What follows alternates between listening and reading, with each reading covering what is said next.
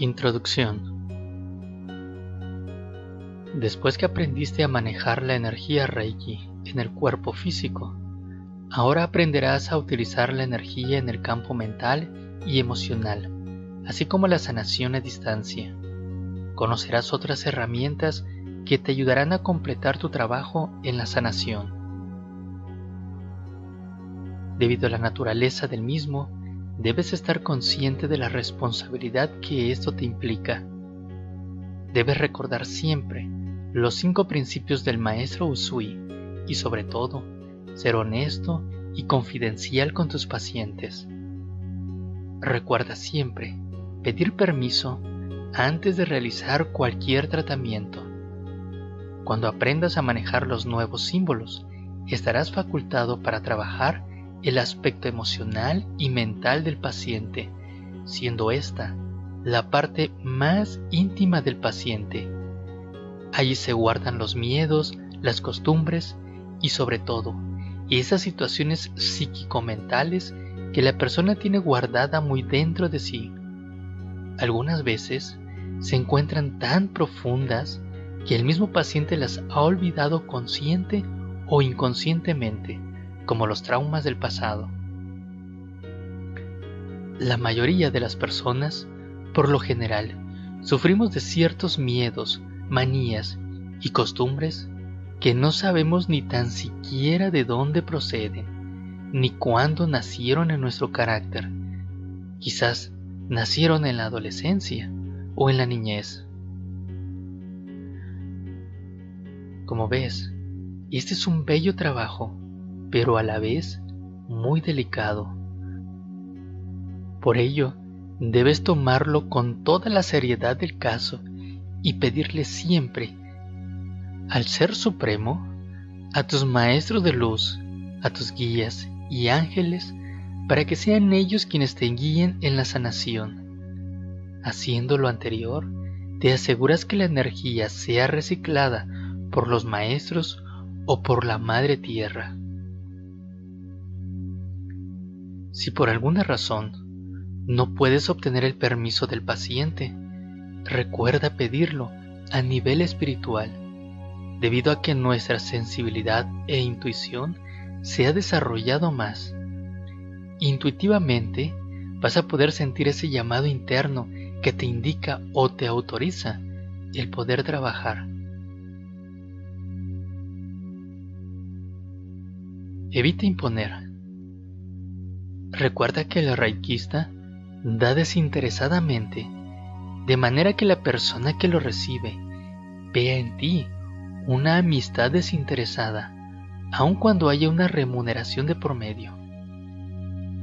Al usar el término desinteresadamente, me refiero a que el paciente no sienta que hay imposición, ni enfado u obligación. Hazlo con cariño, con bondad, Hazlo de modo que cuando lo hagas sientas un verdadero placer por ello.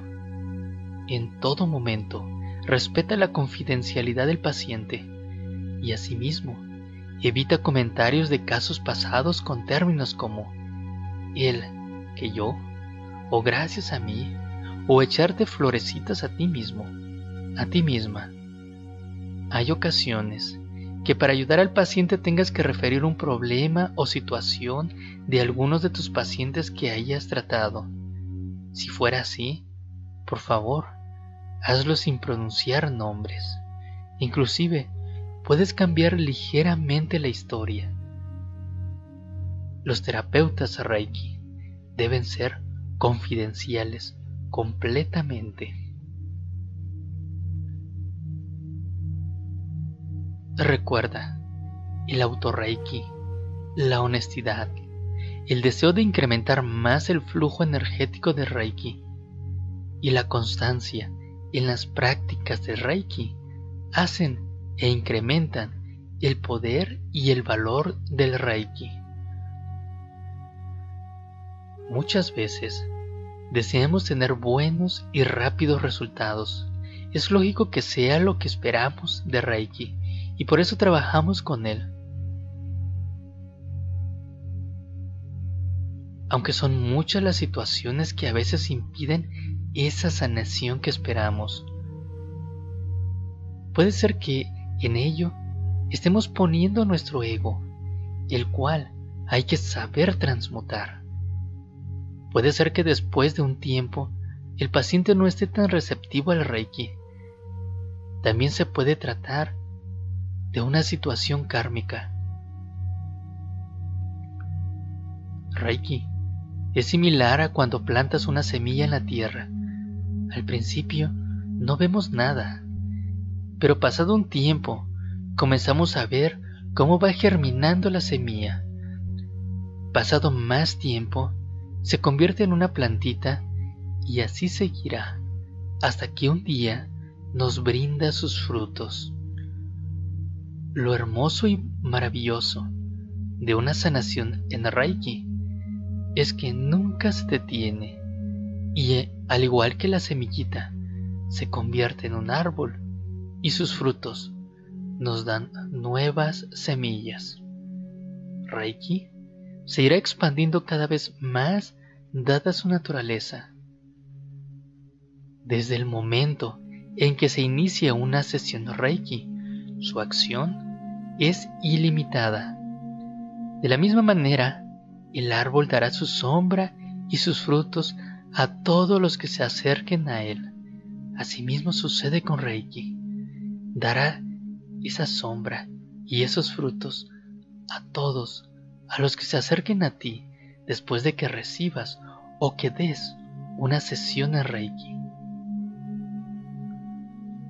Enfoquemos nuestro conocimiento y confianza en la energía Reiki, porque ello hace que la energía esté constantemente concentrada en nosotros y al mismo tiempo nos convirtamos en energía sanadora.